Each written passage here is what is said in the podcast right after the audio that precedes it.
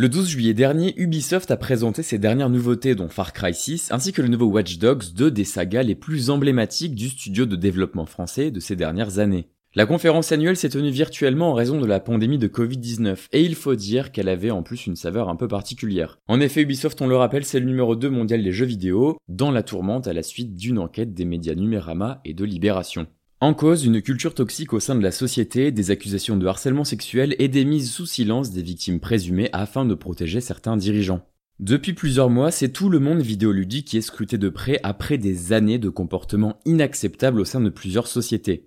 Dernièrement, la plateforme de diffusion Twitch a entrepris un travail d'enquête auprès de streamers ayant pu avoir des comportements répréhensibles n'ayant pas été en accord avec les règles et les valeurs de l'entreprise. Ce travail commence à se transformer en une série de bannissements définitifs pour les créateurs de contenu.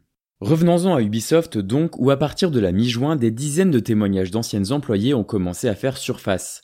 Nombreuses sont celles à avoir eu affaire à des supérieurs hiérarchiques abusant de leur pouvoir lors de leur travail au sein du studio.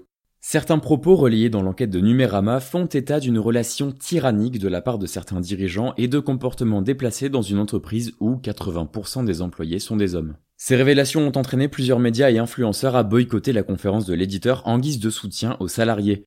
Après une première enquête interne à la fin du mois de juin, Ubisoft a annoncé que trois de ses hauts cadres quittaient l'entreprise. Serge Asquette, le directeur créatif, Yanis Mala, qui s'occupait quant à lui de la branche canadienne, et Cécile Cornet, qui était à la tête des ressources humaines. De nombreuses plaintes avaient été adressées à son service, mais elles étaient restées sans réponse afin de protéger certaines personnes. Le travail à réaliser reste encore conséquent au sein d'Ubisoft et au sein du monde du jeu vidéo dans sa globalité, un milieu encore trop masculin et où des comportements du siècle dernier sont encore courants. La vague MeToo insufflée avec Harvey Weinstein fin 2017 est loin d'être retombée.